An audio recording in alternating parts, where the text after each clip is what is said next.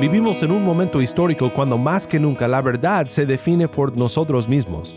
Cada quien puede coexistir, tener su disque verdad y puede ser igual de verdad que las creencias totalmente contrarias de otra persona. Decir entonces que Dios es uno choca con la filosofía de nuestro día. Y además, decir que nuestro Dios es el único Dios se considera una idea intolerante en nuestra cultura de hoy.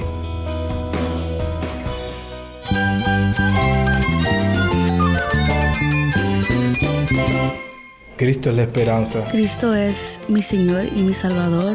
Cristo ha transformado mi vida. Cristo es la viña. Separado de Él, nada puedes hacer. Cristo es el camino, la verdad y la vida. Jesús es mi todo.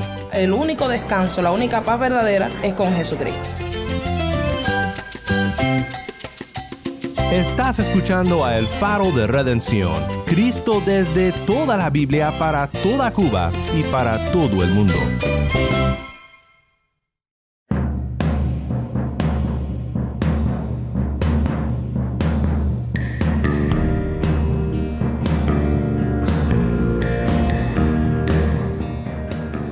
Hola, mi nombre es Daniel Warren, gracias por acompañarme aquí en El Faro.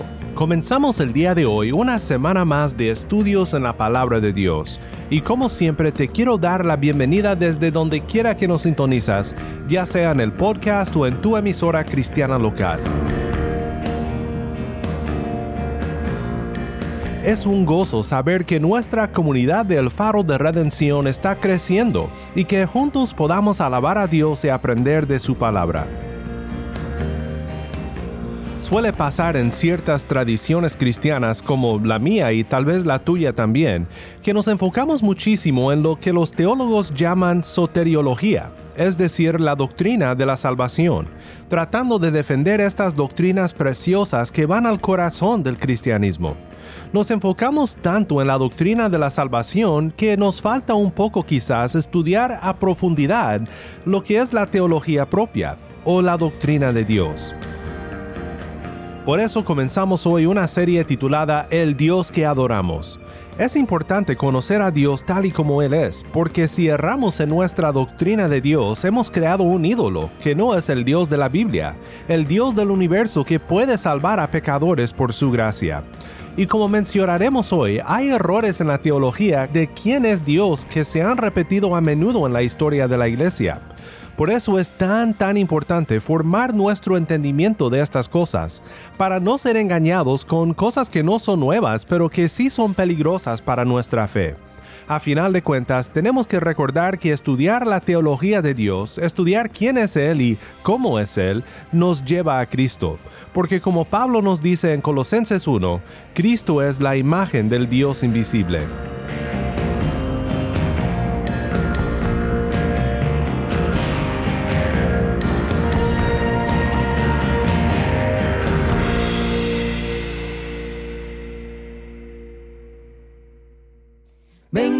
Para bendecir una forma de vivir. El Faro de Redención comienza con el grupo cubano Vocal Monte de Sion, Bendecidos para Bendecir.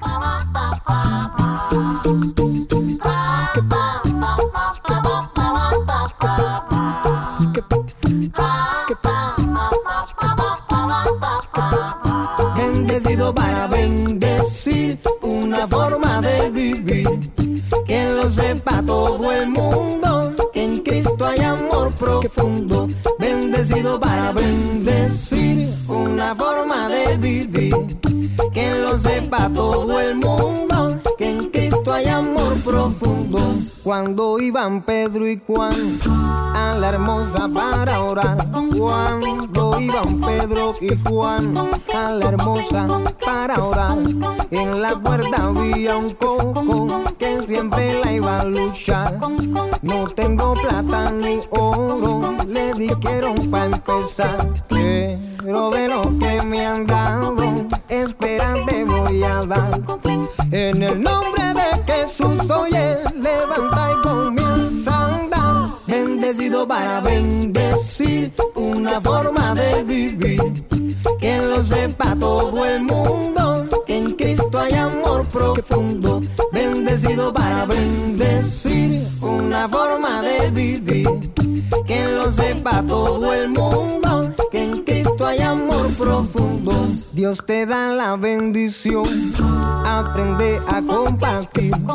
Te lo digo a los cubanos, recordar que recibir. Útil es el instrumento cuando no vive del cuento. Trabajar para dar fruto y para poder decir bendecido para.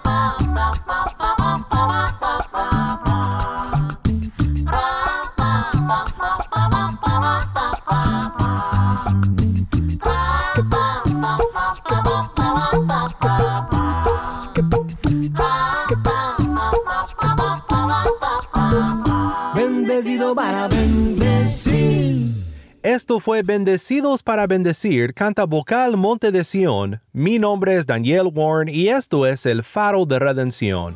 Cristo desde toda la Biblia para toda Cuba y para todo el mundo.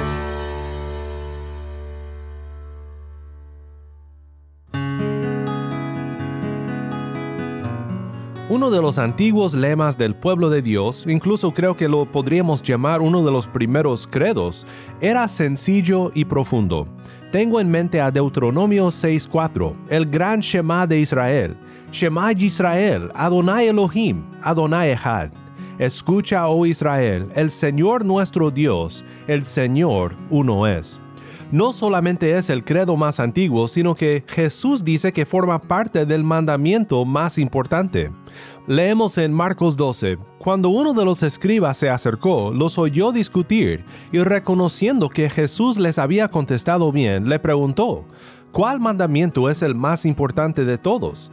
Jesús respondió, el más importante es, escucha Israel, el Señor nuestro Dios, el Señor uno es, y amarás al Señor tu Dios con todo tu corazón, y con toda tu alma, y con toda tu mente, y con toda tu fuerza. Para poder obedecer este mandamiento, el mandamiento más importante según Cristo, debemos estudiar profundamente la doctrina de Dios. No podemos amar a una persona que no conocemos, por lo menos no de una manera íntima y profunda. Solo piensa en lo que sientes por un desconocido en comparación con lo que sientes por tu marido tus padres o tus hijos. El conocimiento es una parte integral del amor y así también de la adoración. Este credo era conocido por todo hombre, mujer y niño de Israel, y fue clave para su instrucción en el contexto de las naciones paganas a su alrededor, donde los dioses eran muchos, dioses de toda clase, dioses del aire, de la tierra, del río y mucho más. Es importante reconocer que cuando Moisés escribió bajo la inspiración del Espíritu Santo el recuento de la creación del mundo, el primer versículo del Torah, Génesis 1.1 dice, en el principio Dios. Dios, no dioses, Dios. Dios creó los cielos y la tierra. Desde su punto de partida, la palabra de Dios nos habla de un solo Dios. En unos momentos más hablaremos sobre lo que significa que el cristianismo ortodoxo e histórico adore a un Dios trino, según lo que su palabra nos revela de sí mismo. Pero primero quiero que pensemos por unos momentos en lo que este credo antiguo del pueblo de Dios nos enseña de una manera muy relevante para el día de hoy. Primero, decir que Dios es uno es una idea muy cerrada en nuestro momento histórico. Vivimos en un mundo donde pensar que existe una verdad absoluta sobre un tema está fuera de moda. Ser abierto con nuestras creencias se considera alumbrado y moderno.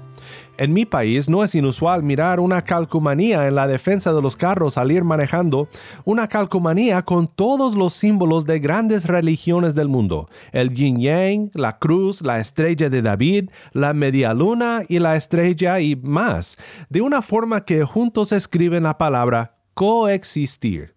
Vivimos en un momento histórico cuando más que nunca la verdad se define por nosotros mismos. Cada quien puede coexistir, tener su disque verdad y puede ser igual de verdad que las creencias totalmente contrarias de otra persona. Decir entonces que Dios es uno choca con la filosofía de nuestro día. Y además, y en segundo lugar, decir que nuestro Dios es el único Dios se considera una idea intolerante en nuestra cultura de hoy. La definición de la tolerancia en un entonces era poder discutir amigablemente nuestras diferencias, pero ahora la tolerancia en sí no tolera opiniones absolutas. Se considera intolerante que nosotros los cristianos digamos que nuestro Dios es uno y que este Dios creó los cielos y la tierra, y que este Dios demanda la adoración y la fidelidad y el amor de toda la creación pero es exactamente lo que la Biblia revela del Dios que adoramos. El cristianismo no es una creencia privada, al estilo de la filosofía prevalente en el mundo que dice, pues bien por ti si es lo que tú crees, esta puede ser tu verdad. No, el cristianismo hace demandas públicas sobre las almas de las personas, y no lo hace por intolerancia, sino por amor, llamando al mundo a la verdad del único Dios que existe, un Dios que juzgará a su creación, pero que se ha revelado de una manera amorosa por medio de su Hijo Jesús, y cuyo espíritu está despertando al mundo para que huya de la ira y encuentre la gracia por la fe en Él. Esto nos lleva al segundo lado de esto que quiero considerar contigo hoy, y es que nuestro Dios, que realmente es uno, es según nuestra fe cristiana un Dios en Trinidad, tres en uno. Quiero que escuchemos un pasaje ahora de la palabra de Dios donde miramos a la Trinidad en acción de una manera visible durante el ministerio terrenal de Cristo. Hablaremos de lo que nos dice sobre nuestro Dios trino y las herejías comunes que no cuadran con la historia. Escuchemos ahora la lectura de Mateo 3, 13 al 17. Entonces Jesús llegó de Galilea al Jordán, a donde estaba Juan, para ser bautizado por él. Pero Juan trató de impedirlo, diciendo, Yo necesito ser bautizado por ti, ¿y tú vienes a mí? Jesús le respondió, Permítelo ahora, porque es conveniente que así cumplamos toda justicia. Entonces Juan consintió. Después de ser bautizado, Jesús salió del agua inmediatamente, y los cielos se abrieron en ese momento, y él vio el Espíritu de Dios que descendía como una paloma y venía sobre él, y se oyó una voz de los cielos que decía, Este es mi Hijo amado, en quien me he complacido Gracias, Tai. Nuevamente esto fue el bautismo de Jesús en Mateo 3, 13 al 17. Es importante que reconozcamos desde un principio que nunca leemos en la Biblia Dios es trino. Cierto, pero sería una falacia pensar que solo porque la palabra Trinidad no aparece en la palabra, que el concepto tampoco ha sido revelado. Y este concepto de un solo Dios en tres personas está claramente revelado en la Biblia. Por siglos y siglos ha sido la confesión de la iglesia cristiana, y las muchas doctrinas falsas que se han levantado en contra de esta idea nunca han podido prevalecer sobre la verdad.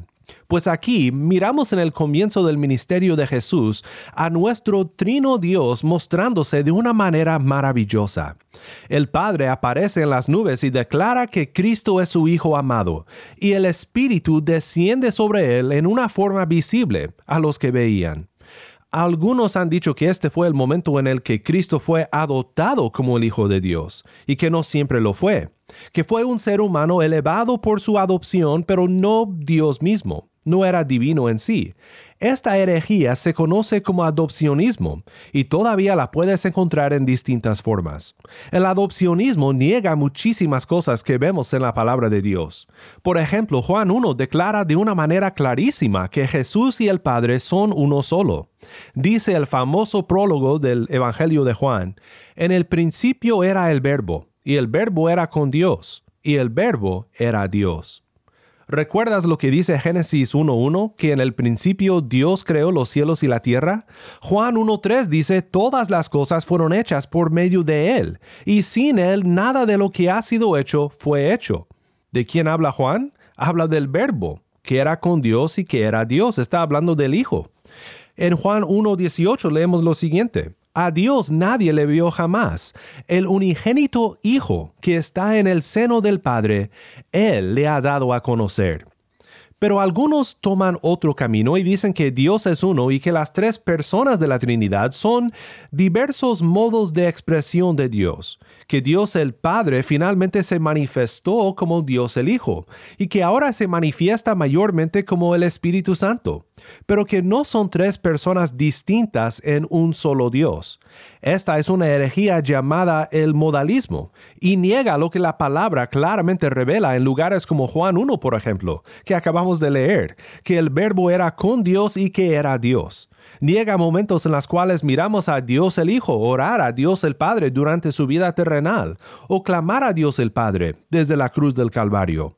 Un gran problema de las analogías de la Trinidad que tal vez hayas escuchado por allí, por ejemplo las que dicen que Dios es como el agua en sus tres estados, líquido, hielo y vapor, o que Dios es como un trébol, o que Dios es como un huevo, pues todos caen en algún error u otro, porque la Trinidad es a final de cuentas un misterio, un misterio revelado como un hecho, pero imposible de captar completamente como seres humanos con capacidades finitas.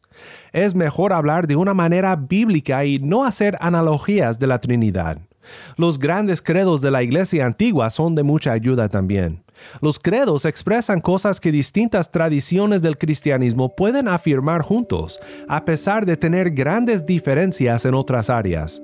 Quizás el mejor sea el credo de Atanasio, no escrito exactamente por Atanasio mismo, pero un buenísimo resumen de la teología de la Trinidad que tenemos desde la Iglesia antigua.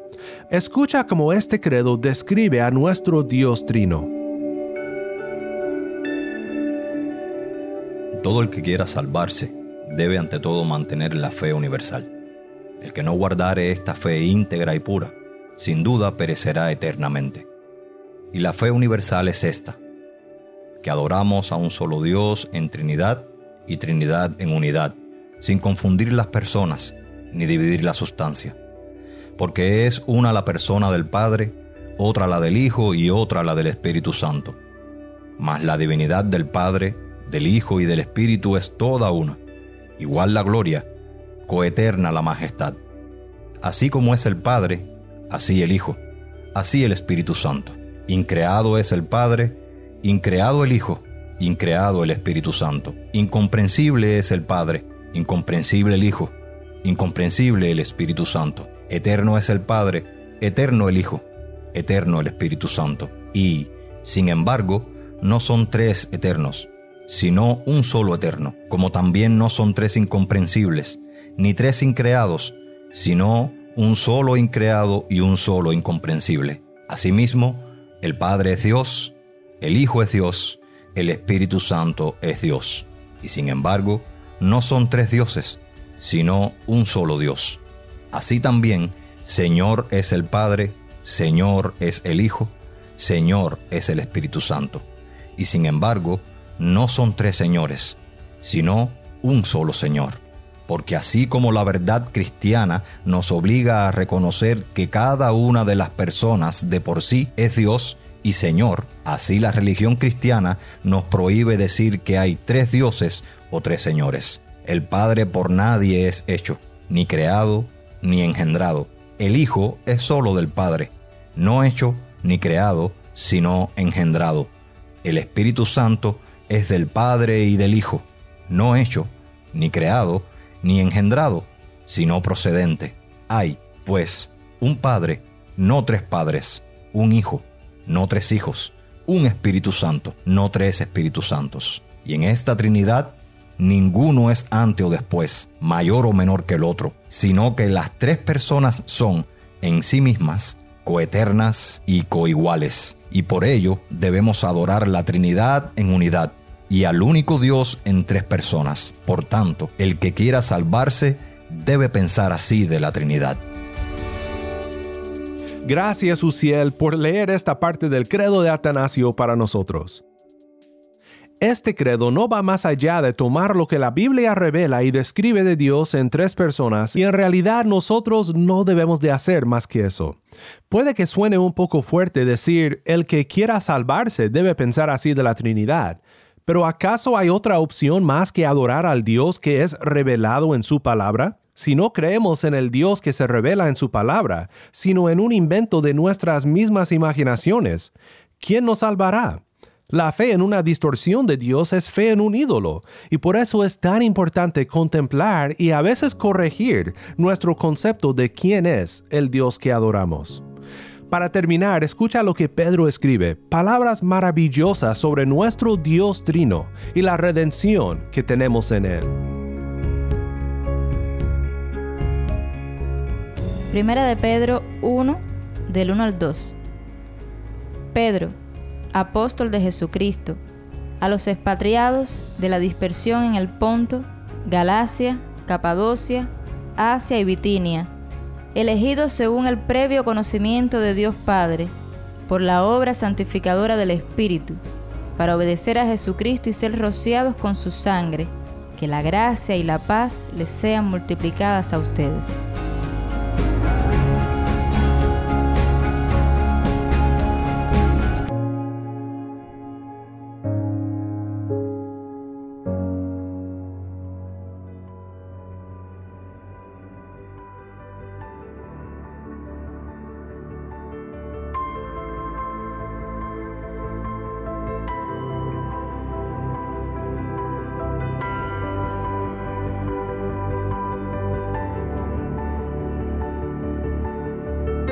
Escucha el clamor.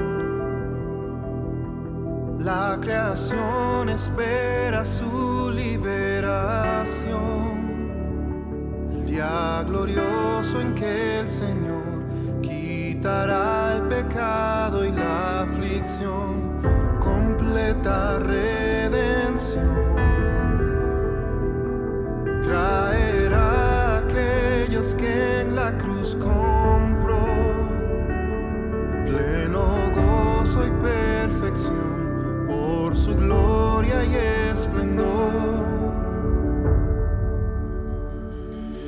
Cristo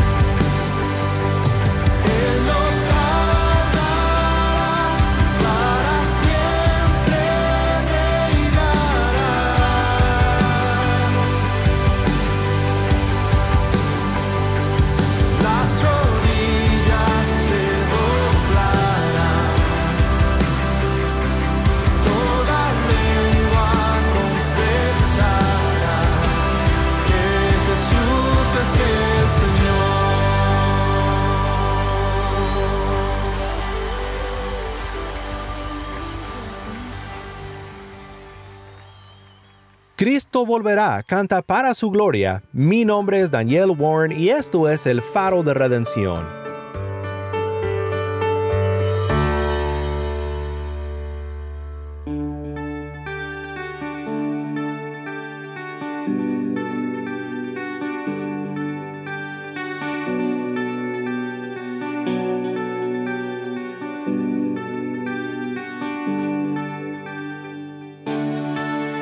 Hay misterios que nunca entenderemos por completo en la Biblia.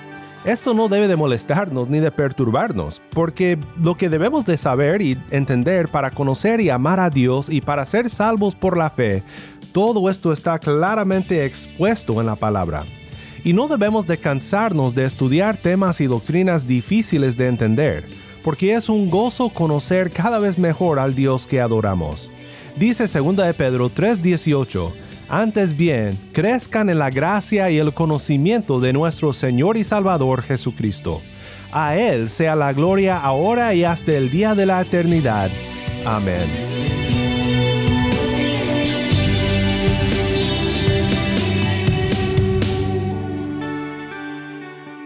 Oremos juntos para terminar.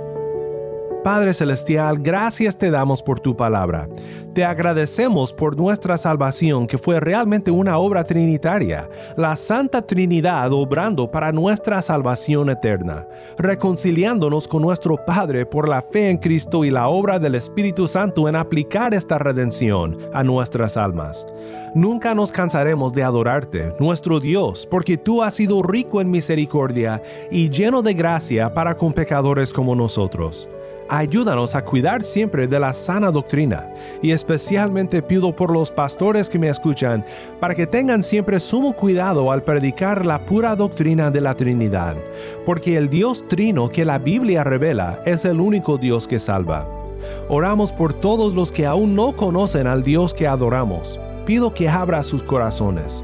Padre, pido que el Espíritu Santo les dé entendimiento de tu palabra y que por la fe en Cristo Jesús puedan disfrutar de la comunión con Dios. En el nombre de Dios el Hijo, nuestro Salvador, oramos. Amén.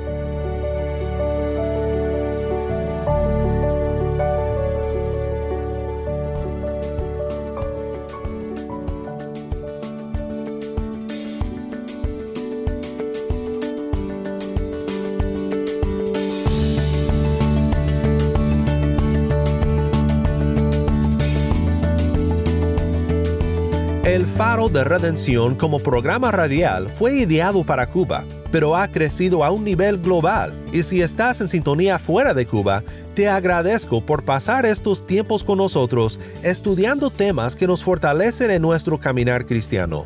Para más información sobre este ministerio y sobre cómo tú puedes formar parte de nuestra misión, visita nuestra página web elfaroderedencion.org nuevamente nuestra página web elfaroderedencion.org. No olvides que también nos puedes seguir en las redes sociales, en Facebook, Instagram y Twitter. Solo busca El Faro de Redención. Allí encontrarás más contenido durante la semana para animarte en tu fe y para mantenerte informado sobre el ministerio de El Faro. Si esta programación ha sido impactante para ti, queremos saber de ti puedes escribirnos al correo electrónico ministerio arroba Nuevamente nuestro correo electrónico ministerio arroba el faro de o mándanos un mensaje de voz a nuestro número de WhatsApp. Y cuando nos lo mandes indícanos si podemos incluir tu mensaje en un futuro programa. Nuestro número de WhatsApp es 1 786 373-4880. Nuevamente nuestro número de WhatsApp 1-786-373-4880.